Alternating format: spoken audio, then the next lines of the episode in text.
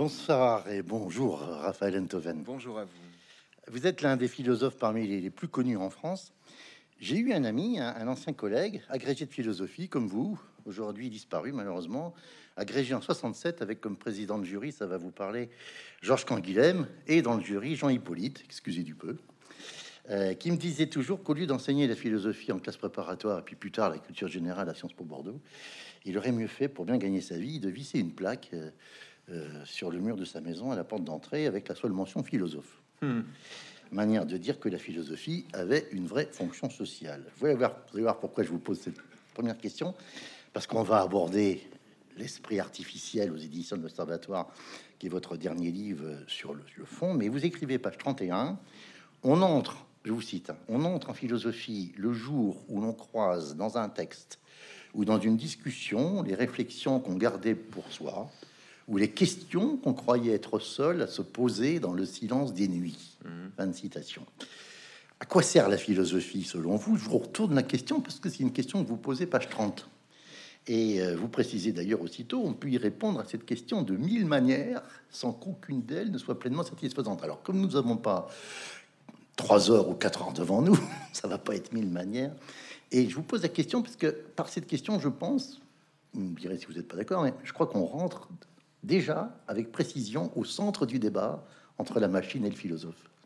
Oui, sur la question de savoir à quoi sert la philosophie, ou plutôt sur le travail du philosophe, parce que à la question de savoir à quoi sert la philosophie, vous pouvez répondre éloquemment de mille manières. Vous pouvez dire que la philosophie sert à comprendre que la loi n'est pas le contraire de la liberté. Vous pouvez dire que la philosophie sert à regarder comme une énigme le monde ordonné que nous lèguent les savants.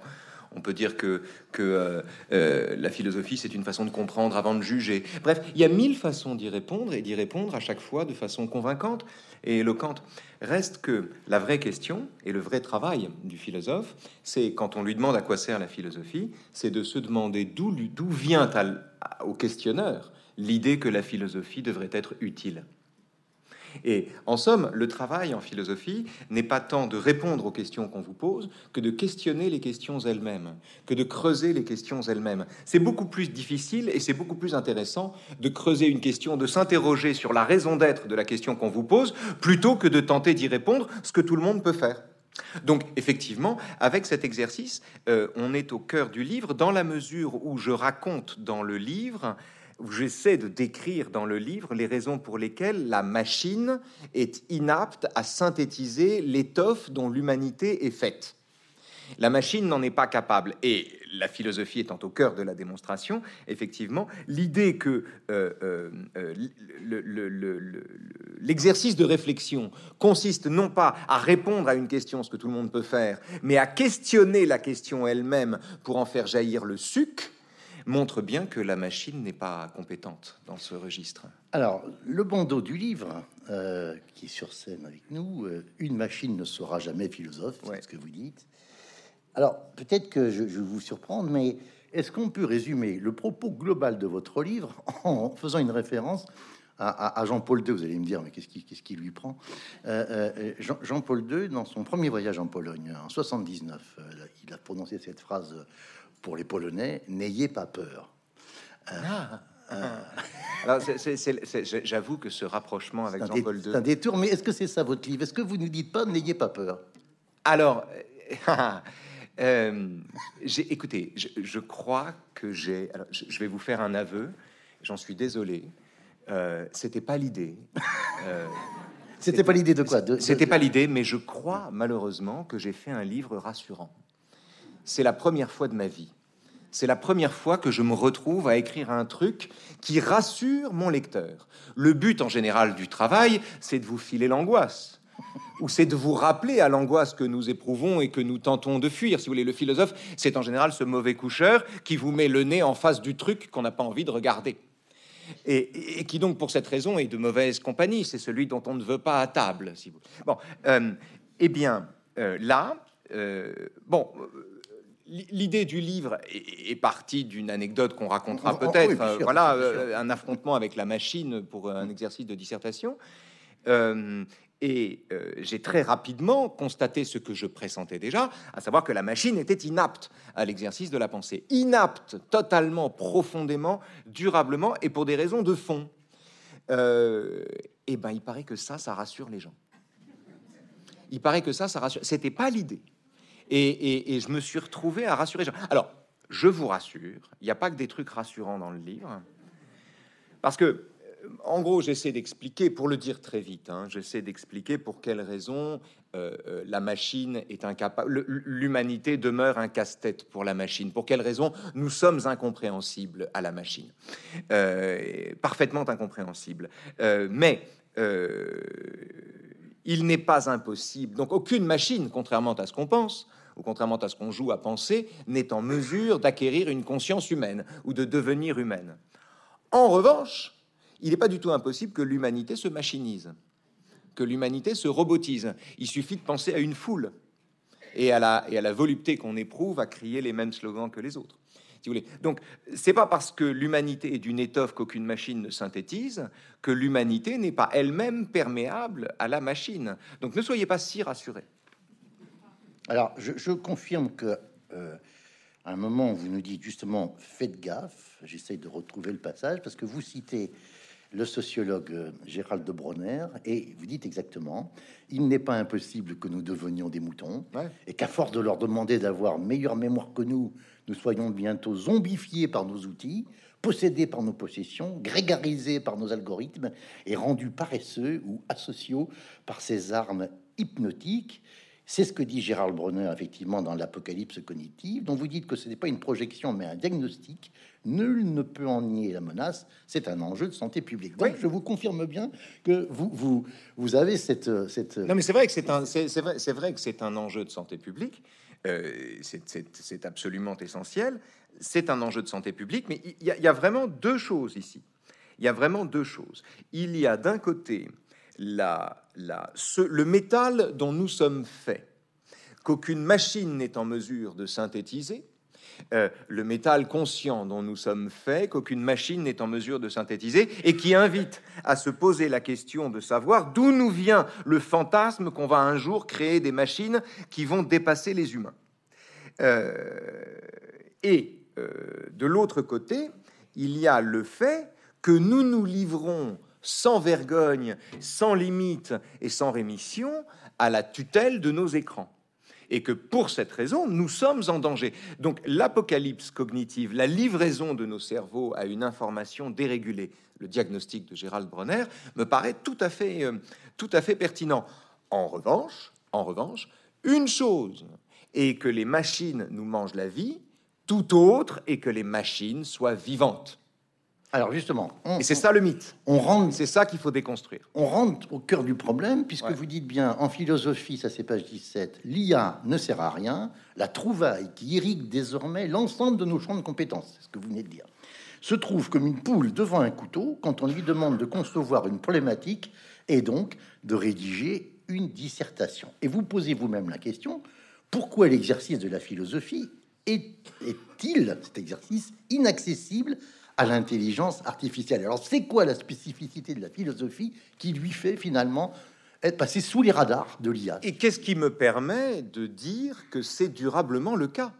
Parce que je pourrais dire, bon, l'IA n'en est peut-être pas encore capable, mais si ça se trouve, Chat GPT 5 ou 6 fera beaucoup mieux. Qu'est-ce qui me prouve que ça n'est pas une affaire de complexité? Alors en fait, en vérité, pour brûler les étapes, si vous voulez, ce qui me permet de dire que la philosophie est hermétique à l'intelligence artificielle et inversement, euh, c'est que euh, euh, ce n'est pas une affaire de complexité qui nous sépare des machines. Ce n'est pas notre complexité qui nous sépare des machines. Aucune complexité n'est inaccessible aux machines. De façon générale, la complexité, c'est une façon de mettre le monde à la portée de notre intelligence. Donc, aucune complexité n'est inaccessible aux machines. Ce n'est pas notre complexité qui nous préserve des machines conscientes, c'est la simplicité. C'est notre simplicité. Un œuf, par exemple. Un œuf peut vous laisser l'espoir, vous avez fait un hors-sujet. Mais en gros, si vous ne l'aviez pas fait, vous auriez eu 12. Vous voyez Un 12 pourrait muter en 14 si vous faisiez moins de fautes d'orthographe. Mais le 11 ne promet que lui-même. C'est une note horrible, 11. C'est la note, c'est le, c'est le, c'est le plafond du nul. C'est dur ce que vous dites parce que tous ceux qui ont 11 au bac de philo vont sortir maintenant là. J'ai eu 11 au bac de philo. J'ai eu 11, je sais de quoi je parle. C'est une note lamentable. C'est une note sans espoir. Si vous avez eu 11, ne vous en vantez pas. Mais cela dit, cela dit, la machine a été surnotée. Pour une raison simple c'est que la machine n'avait pas fait de problématique. Et quand vous corrigez une copie en terminale, le premier critère, c'est face au sujet. Ce que vous évaluez en premier, c'est la capacité à créer une problématique, c'est-à-dire à réfléchir. Qu'est-ce que c'est une problématique? Une problématique, c'est l'art de faire surgir d'une question qu'on vous pose, de montrer que dans une question qu'on vous pose, il y a une tension, il y a un problème. Alors, pour vous donner un exemple tout simple, pour, être, pour ne pas être abstrait, le bonheur est-il une affaire de raison? Vous regardez le sujet. Au lieu de mobiliser tout de suite ce que vous croyez savoir du bonheur en vous disant Ah, j'ai lu un peu Épicure, je vais pouvoir le mettre dans ma copie, etc. Au lieu d'avoir ce réflexe-là, vous prenez du recul, vous regardez le sujet, vous regardez l'intitulé, et vous le lisez, vous essayez de comprendre les termes, et vous vous dites quoi? Que le bonheur est un sentiment. Comment un sentiment peut-il être l'affaire de la raison? Est-ce qu'il n'y a pas contradiction là? Et là, vous mettez la main sur la tension propre au sujet. Si le bonheur est une affaire de raison, ça veut dire qu'on peut rationaliser les sentiments. Hmm. Là, on a un axe intéressant. Là, on a une problématique. On a la colonne vertébrale, en fait. Parce qu'à partir de là, le plan peut se, peut se déployer de lui-même. Peut se déployer de lui-même. Alors, moi, je suis parti de l'idée que le bonheur ne pouvait pas être une affaire de raison pour en venir à l'idée que la raison elle-même pouvait être un bonheur supérieur. Euh, mais euh, qu'a fait la machine? Les trois parties de la machine. Il y avait un, le bonheur est affaire de raison. Deux, le bonheur n'est pas affaire de raison, ou la raison n'est pas affaire de bonheur. Trois, c'était dans un ordre indifférent. Alors que le choix que j'avais fait de la problématique rendait nécessaire l'ordre dans lequel j'exposais mes arguments. Si dans une dissertation, un argument peut venir avant celui après lequel il arrive, alors c'est raté c'est raté, tout simplement. Vous devez donner le sentiment d'une nécessité à la réflexion qui est la vôtre. Et pour ça, vous avez besoin de la problématique. Et bien, ce petit mouvement, ce petit pas de côté, cette légère bifurcation qui consiste à questionner le sujet pour montrer ce qui déconne dans le sujet ou ce qui, ce qui est tendu dans le sujet et ce qui justifie qu'on s'y intéresse et qu'on le, qu'on le creuse et qu'on le dissèque, ce petit pas de côté, la machine n'en voit pas l'intérêt. La machine n'en voit pas l'intérêt, la machine ne le fait pas. Elle n'a pas l'idée de le faire. Parce que ce qui en nous est mobilisé par ce petit pas de côté, bah, c'est quoi? C'est le fait d'être mortel et de le savoir.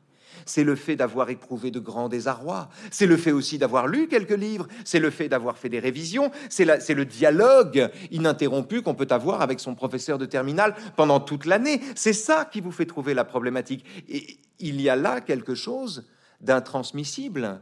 Ça n'est certainement pas le fait de dire à la machine, voilà ce que vous avez, vous allez rendre une copie excellente. Bah, bon courage. Euh, il y a un mot, je vous ai bien écouté là, il y a un mot que vous n'avez pas euh, prononcé. Il y en a d'autres. Il y en a, non, il y a d'autres, il y a d'autres, hein, mais il y a un mot et qui, est qui, dans le texte, qui est dans votre liste. C'est effectivement page 65, 75 à propos, à propos de la problématique. Et j'ai noté ce mot. Vous dites l'obtention d'une problématique n'est pas une affaire de connaissance ou de puissance de calcul, c'est exactement ce que vous venez d'expliquer, euh, Raphaël Enthoven, mais une affaire de désir, de curiosité, de candeur, on l'a dit un instant, d'intuition, de révision, de vie, enfin. C'est à l'intérieur de l'intérieur que travaille le philosophe. Alors, en vous lisant, bon, rappelez quelques lectures, je pensais à la notion de machine désirante de Guattari Deleuze, hein, euh, à propos du désir, euh, puisque là on parle de machine. Mais est-ce qu'on peut dire que c'est parce que la machine n'a pas de fort intérieur? C'est un terme religieux du XVIIe siècle, le, fort intérieur. Est-ce que c'est ça qui, qui, fait qu'il y a une incompatibilité totale avec entre la philosophie et, la machine? C'est parce qu'en fait, ChatGPT ne connaît pas le désir. C'est ça le problème. On peut ne connaît pas le désir et n'a pas de fort intérieur. Oui, il n'y a pas de monde intérieur. N'a pas de monde intérieur, n'a pas de n'a pas d'hésitation, n'est pas hypocrite. Votre maître d'Argula dit il n'y a pas de jeu dans le jeu du logiciel. Exactement. Il termine un chapitre comme ça. C'est qu'en fait, il, parle du jeu d'échecs. C'est-à-dire, on a longtemps dit, euh, depuis que Kasparov a perdu contre Deep Blue en 96, que la machine a dépassé l'homme. Ce qui me, paraît un faux problème. Euh, que la machine dépasse l'homme, pardon, mais c'est sa raison d'être. Euh, le, marteau est plus. fallait que je le fasse. Le, le marteau est plus Vous solide. faites rarement de radio, c'est ça en fait. Voilà, euh, moins qu'avant. Le marteau est, est plus solide que le poing. Un- une charrue porte plus de choses qu'un dos humain. Un ordinateur calcule plus vite. La raison d'être de la machine, c'est d'être plus forte que nous. Sinon, à quoi bon? À quoi bon se casser à fabriquer des outils qui ne nous aident pas? Ou qui ne nous qui ne- qui n'augmentent pas notre puissance Évidemment que la machine est plus forte que l'homme. Seulement Kasparov, quand il perd aux échecs, il perd contre une usine. Alors qu'est-ce que ça prouve? Ça prouve qu'une usine est plus forte qu'un homme. Ah, quelle grande victoire C'est comme la défaite d'un boxeur contre un robot. Qu'est-ce que ça prouve? Que le métal est plus solide que le muscle. C'est pas une crise du muscle. Donc, je- je- si vous voulez, l'idée que la machine va dépasser l'homme, ça fait belle lurette que c'est le cas. Seulement, la machine n'est pas un homme. Deep Blue n'est pas un joueur d'échecs. Il n'y a pas de jeu dans son jeu. La formule est de Jacques Dariula. Autrement dit, la machine n'hésitera pas. La machine n'hésite pas. Et pourquoi elle n'hésite pas? Parce qu'elle ne pense pas. Euh, et c'est là qu'il y a une nuance, une différence, un hiatus, un je ne sais quoi qui paraît indiscernable, qui paraît infime, et qui en réalité est un abîme infranchissable. Et qui explique, je crois, le fait que nous faisons depuis toujours le rêve cauchemardesque que nos machines nous échappent et que nos possessions prennent possession de nous. Nous faisons ce rêve ou ce cauchemar depuis Pygmalion. Depuis Pygmalion. Depuis qu'un sculpteur a voulu qu'une statue soit vivante, jusqu'à l'IA, en passant par Frankenstein, le golem. On, on reviendra sur le golem parce que c'est vraiment très C'est intéressant, le golem. Mm. Frankenstein, le golem, Terminator, Star Wars, Matrix. Nous n'avons jamais cessé de revisiter le cauchemar que nos créations deviennent des créatures et nous échappent. Et ce qui est intéressant, ça n'est pas. or, on en est aussi loin aujourd'hui qu'à l'époque de Pygmalion. Seulement, on continue d'en avoir la crainte. Et c'est ça qui est intéressant. Pourquoi est-ce qu'on se raconte cette histoire? On est aussi loin de fabriquer avec nos outils un robot conscient que d'atteindre la Lune en montant sur un escabeau. Et pourtant, on continue de se raconter cette histoire et de se le présenter sous la forme d'une catastrophe imminente. Et c'est pour ça, si vous voulez, dans le livre, je passe, moi, de, de la rétivité de l'exercice philosophique à la, à la, à la machine, enfin, de, de la rétivité de la machine à l'exercice philosophique, à l'idée, à la question de savoir d'où nous vient le désir de penser que nos machines vont nous échapper. Qu'est-ce Alors. que ça veut dire de nous? Alors, bah, il y a plusieurs hypothèses, si vous voulez. Moi, j'en examine deux. Hypothèse numéro un, c'est que euh, nous sommes vaincus par nos écrans. Nous passons la vie devant nos, nos vies devant nos écrans. Nous sommes hypnotisés par nos écrans, zombifiés par nos écrans. Et donc, évidemment, euh, la tentation est grande de penser qu'ils sont vivants parce que c'est tout simple. Être vaincu par un objet inanimé, c'est tout simplement pas acceptable. Donc on a besoin de penser que les objets sont vivants, qu'ils ont une intention méphitique et qu'ils ont mis en œuvre cette intention et que de fait nous sommes non pas les vaincus mais les victimes de nos écrans. Ça nous permet de fuir notre responsabilité dans l'asservissement auquel nous nous livrons en contemplant nos écrans à longueur de journée. Donc première hypothèse, c'est celle-là, c'est qu'on peut pas accepter d'être vaincu par un truc mort. Deuxième hypothèse que je trouve plus féconde, mais c'est sûr, c'est celle sur laquelle vous êtes le plus court. Il y a Ouais. qu'un paragraphe. Alors, j'aimerais bien que vous développiez. Et la, la deuxième hypothèse. Ouais. Ouais, oui, la deuxième hypothèse. Ben, c'est- en fait, il y a un paragraphe et puis après, il y a tous les chapitres qui viennent. Euh, la deuxième hypothèse, c'est que tout simplement, quelle, quelle est l'instance?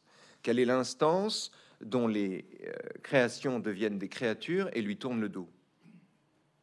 Quel est le seul à avoir fabriqué des êtres qui lui disent merde et qui éprouvent leur liberté en lui disant merde C'est Dieu.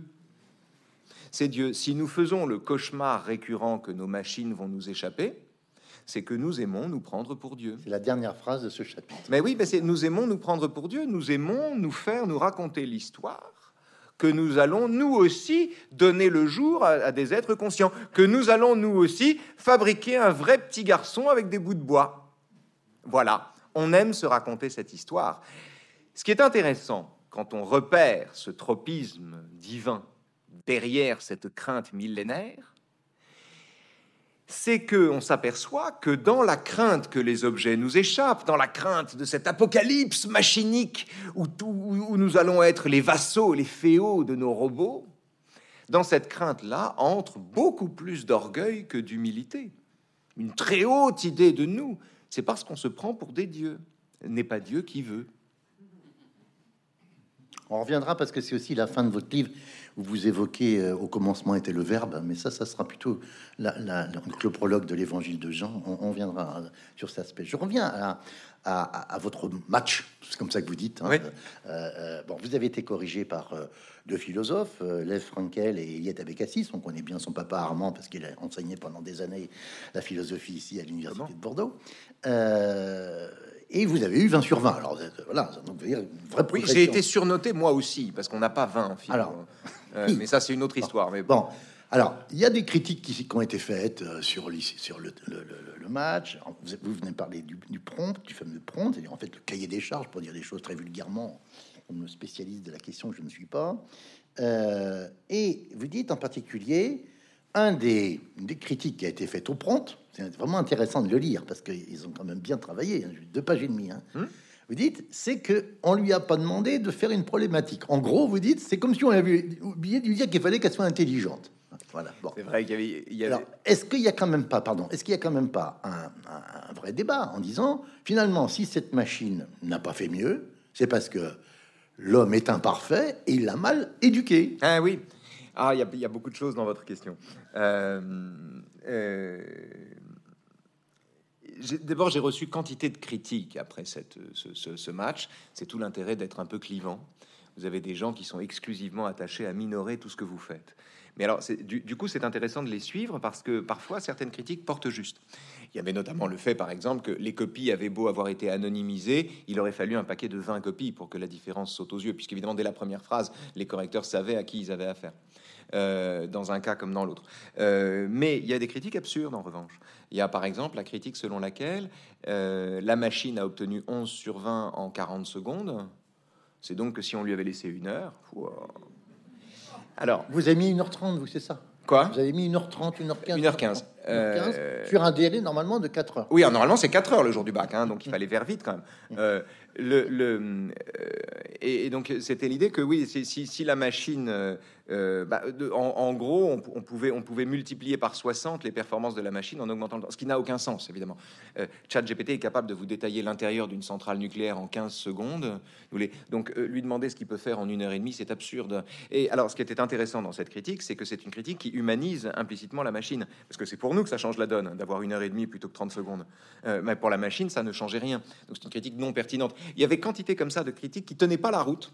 qui tenaient pas la route. Et alors, parmi ces la plus belle, c'était de dire euh, Mais forcément, elle n'a pas fait de problématique, on le lui a pas demandé. Et voilà. Et là, en fait, on est au cœur du problème. C'est-à-dire, on est au cœur de l'illusion selon laquelle il suffirait de demander à la machine d'être intelligente pour que magiquement elle s'y mette. Comme si l'intelligence pouvait être une injonction verticale. Soyez intelligent. Vous voyez ce que je veux dire? Comme si ça marchait comme ça. Comme si ça pouvait fonctionner comme ça. Or, ce que j'appelle le colloque de l'élève et du prof, la discussion dont le paradigme est fourni par le Ménon, je me sers beaucoup du Ménon dans ce livre, le dialogue entre Socrate et Ménon, qui à tous égards le modèle d'une pédagogie réussie, euh, le, le, colloque singulier d'un prof et d'un élève est à l'origine des prouesses de l'élève. Dans les recommandations du prompt, il y avait toutes les instructions, comment dire, toutes les qualités qu'on trouve dans une bonne copie. Interdisciplinarité, clarté d'exposition, transition bien marquée, partie contradictoire, toutes ces qualités étaient énoncées. La machine en était incapable. La machine en était incapable parce qu'elle n'a pas compris l'exercice. Et elle ne peut pas comprendre l'exercice parce qu'il faut, pour comprendre l'exercice de philosophie, mettre sa vie en jeu pas au sens où on se suicide, où on se met en danger, mais où on met son corps en jeu, on met son corps en jeu, on met ses émotions en jeu. On entre en philosophie le jour où on découvre dans un livre une question qu'on croyait qu'on était seul à se poser. C'est une aventure d'abord intime, individuelle. Et c'est ça qui permet de, forger le bon réflexe, qui permet de saisir la problématique, qui permet de se poser les bonnes questions. C'est pas en demandant à une machine, soit intelligente, qu'on obtient de la machine, euh, qu'on obtient quoi que ce soit de la machine. Donc c'était très intéressant cette critique-là, parce qu'elle postulait en somme que la machine est un génie d'Aladin, à qui il suffit de demander d'être intelligent pour qu'elle le devienne. Mais le génie d'Aladin lui-même, il a des limites. Il ne peut pas faire tomber amoureux et il ne peut pas ressusciter les morts. C'est-à-dire, il ne peut pas faire ce que la science ne peut pas faire. Et en revanche, il abandonne et il quitte le terrain là où la littérature entre en scène. Au moment où la littérature entre en scène. Mais là, c'est un autre monde. À propos de, la problématique, j'y reviens. Vous dites euh, ce qui est essentiel, c'est d'avoir la problématique. Vous, vous, le citez pas, mais c'est presque la phrase de Racine. Ma pièce est terminée, il me reste à l'écrire. Mais il me reste plus qu'à l'écrire. Oui, oui, oui c'est vrai. Non, quand on a la problématique, en fait, ça qui est génial. C'est pour ça que la philo, c'est vraiment sympa.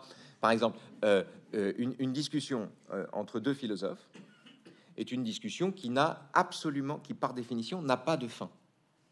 Ça n'a pas de fin. C'est-à-dire les problèmes qu'on fait saillir sont des problèmes infinis. Ce sont des problèmes qui se reposent à l'infini. C'est la raison pour laquelle la philosophie, contrairement aux sciences, ne fait pas de progrès. On n'a pas fait de progrès en philo depuis Platon alors qu'on a fait des progrès en astronomie depuis Copernic. Euh, bon, euh, la philosophie ne fait pas de progrès parce que les questions demeurent toujours les mêmes. Et donc, quand on met au jour une problématique, par exemple, imaginez que euh, vous ayez comme question être libre est-ce faire tout ce qu'on veut. Hmm, super question, bien classique, etc., etc. Qu'est-ce qu'on fait? On creuse un peu le sujet et on se dit si je fais tout ce que je veux, si je fais tout ce que je veux, imaginons que tout le monde fasse tout ce qu'il veut suis-je libre de faire ce que je veux si tout le monde en fait autant? Problématique. À partir de là, on peut, construire la, on peut construire la dissertation, donner sa chance à la thèse dans la première partie, creuser les choses, infléchir son propos et faire du bon boulot. Mais ce mouvement-là, ce mouvement-là qui consiste à prendre un sujet et à dire hum, là, il y a quelque chose qui coince, c'est là que ça coince et c'est ça qu'il faut mettre en jeu, ce mouvement-là est un mouvement qui en lui-même n'est pas transmissible. Il n'est transmissible que par l'exercice que par la vie, que par la, la, familiarité qu'on peut éprouver face à une question qui vous est posée, le sentiment aussi que vous vous êtes déjà posé cette question-là, toute chose que la machine ne synthétise pas. Votre texte est parfois très, très littéraire, euh, avec des, des sens de, des formules qui sont tout à fait, qui tout à fait euh, euh, remarquables. encore, je, me permets de vous citer Raphaël Enthoven. Hein. Vous dites, euh, euh, dans l'affrontement avec l'IA, hein, le professeur de philosophie est le gardien d'un musée vivant dont les portes sont toujours ouvertes et dont les occupants ont le champ libre à toute heure pour se rendre visite et partager leurs doutes. Voilà ce qu'une machine ne pourra jamais rattraper. Aucune IA ne peut faire du surplace depuis 2500 ans ça va trop vite pour elle. Bah oui. C'est remarquable parce qu'il y a à la fois le paradoxe et l'oxymore. Mais c'est vrai. Expliquez-nous pourquoi le philosophe, vous dites qu'il est apparemment immobile, c'est ce que vous avez, vous avez dit. J'ai pas dit qu'il était immobile. mais il va plus vite que l'intelligence. Alors je ne dis pas qu'il est immobile. Je dis qu'on ne fait que la philosophie ne fait pas de progrès. C'est-à-dire que la philosophie ne fait pas de progrès.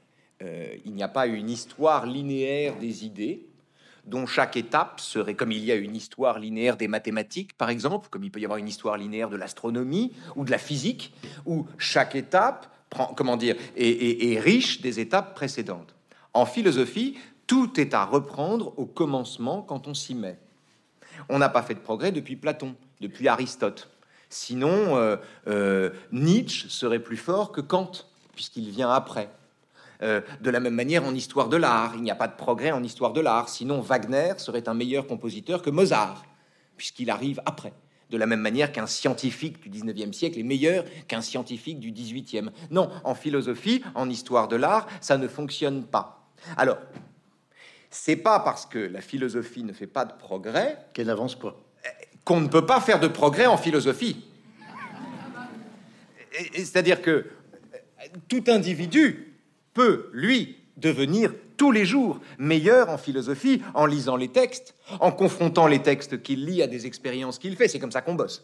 en, fréquentant des textes qui, qui lui permettent de s'interroger sur les événements contemporains. Nous pouvons faire des progrès en philosophie, mais la philosophie elle-même ne fait pas de progrès. Et quand je prends l'image du musée, c'est que il y a quelque chose de muséal dans les livres de philosophie. Ce sont des monuments, ce sont des bâtisses. On y entre un peu intimidé. Donc il y a quelque chose de muséal dans la perception qu'on se fait de la philosophie. Le philosophe, avec sa barbe, etc. C'est un peu une image de Dieu, si vous voulez. Une image un peu comme ça, euh, euh, idéalisée. Euh, donc on n'est pas loin de la muséographie, et pourtant, les textes ne valent que par les échos qu'ils trouvent en nous. Ce sont des textes qui ne valent pas de toute éternité comme des théorèmes, mais ce sont des textes qui de toute éternité sont susceptibles de nous émouvoir en se faisant les interprètes des émotions qu'on croyait être seuls à éprouver. Et c'est là qu'on progresse. C'est là qu'on progresse vraiment. Et c'est en cela que le musée est un musée vivant, dont les portes sont toujours ouvertes et dont les morts ne sont pas les moins bavards. Ce qui est merveilleux en fait avec la philosophie, c'est que je crois que c'est le seul antidote consistant au sentiment de la solitude. C'est-à-dire que la solitude n'est pas franchement interrompue par l'arrivée de quelqu'un. Il y a une phrase de Guitry dit combien de gens augmentent votre solitude en venant la troubler? Génial. La solitude n'est pas rompue, il suffit pas que quelqu'un surgisse pour qu'on se sente moins seul. La solitude n'est pas non plus rompue par une vie extraterrestre qui est une limace sur Mars, ne nous rend pas moins seuls dans l'univers. Donc la solitude n'est pas rompue de cette façon-là. La solitude, en revanche, est malmenée, rompue et d'une certaine manière hantée quand on met la main dans, une, dans un roman ou dans un essai sur un problème dont on croyait qu'il n'était que le nôtre. Et c'est ça qui est merveilleux. C'est-à-dire qu'on découvre quand on entre en philosophie que d'autres ont pensé ce qu'on croyait être seul à penser longtemps avant nous, et donc que, un, nous n'avons rien d'original, et deux, nous ne sommes pas seuls. Et c'est une découverte qui est euh, consistante dans la vie. Est-ce que cette euh, découverte, elle est destinée ou elle peut servir à combler ce que vous citez, page 167 et suivante, c'est-à-dire ce que Freud appelle la science a infligé à l'égoïsme naïf de l'humanité trois grandes vexations. Et vous parliez tout à l'heure des scientifiques, j'allais dire, euh, comme on dit, pur, et dur, enfin, les, certains disent des sciences dures. Vous dites Copernic euh, nous a fait abandonner le géocentrisme, première humiliation. C'est Freud aussi qui parle. Hein. Ah, c'est Freud qui dit ça. Hein. Darwin, il nous impose la théorie de l'évolution. Euh, et, là, euh, c'est une deuxième humiliation euh, qu'il faut quand même, j'ai dire, encaisser. Et puis Freud, qui, parlant en quelque sorte pour sa propre paroisse, si je puis dire, dit et montre que le moi n'est pas seul dans la maison. Mais vous vous dites, il y a aussi trois autres humiliations dont on parle moins. Oui, En fait, en fait c'est dans son introduction à la psychanalyse, Freud explique qu'il y a trois grandes humiliations de l'humanité Coperwin, Darwin et Freud. Copernic, pas, Copernic. pas Coperwin, parce que ça, c'est un lapsus freudien. Copernic, Darwin et Freud. C'est-à-dire la fin du géocentrisme, la fin de avec Copernic, la fin de l'exception humaine au sein de la création, puisque nous sommes des animaux comme les autres, avec Darwin, et enfin, la fin de la souveraineté du sujet sur ses propres pensées avec la découverte de l'inconscient. trois grandes humiliations dont Freud fait le diagnostic dans euh, son introduction à la psychanalyse. Et en fait, j'en vois trois autres. J'en propose trois autres qui sont peut-être plus récentes, mais qui sont à mon avis très vives. La première humiliation, c'est que la connaissance ne dissipe pas la méchanceté. Euh, l'optimisme des Lumières au XVIIIe siècle était de penser que tout progrès technique serait aussi un progrès moral.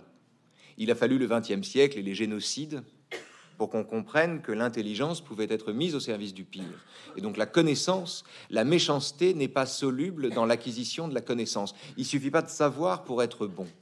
Christopher Broman, l'auteur du 101e bataillon de la police allemande sur les Alsace-Gruppen, montre que dans ce bataillon, il y avait des architectes, des chefs d'orchestre de Hanovre, bien sûr, extrêmement cultivés. Donc ça n'est pas une garantie. Deuxième humiliation, qui me paraît plus terrible encore, c'est le fait que euh, nous n'irons pas si loin dans l'espace. Nous avons, longtemps voulu penser que l'espace était notre terrain de jeu, serait notre nouveau terrain de jeu, que des vortex allaient rendre les galaxies plus proches que d'autres, etc., etc. La vérité, c'est qu'on ira à peine sur Mars euh, et que nous n'irons pas, nous n'irons pas loin dans l'espace. Notre Terre est la seule et c'est le seul lieu euh, où nous sommes et nous n'irons jamais ailleurs, si vous voulez. Deuxième humiliation. La troisième humiliation, c'est que nous sommes à des siècles-lumière de produire de toutes pièces un objet conscient contrairement à ce qu'on pense. Et la particularité de cette troisième humiliation, c'est que elle nous donne vraiment, comment dire, non seulement on n'y arrivera jamais, mais c'est comme un mot sur le bout de la langue, c'est-à-dire qu'on se dit qu'on est au bord d'y parvenir.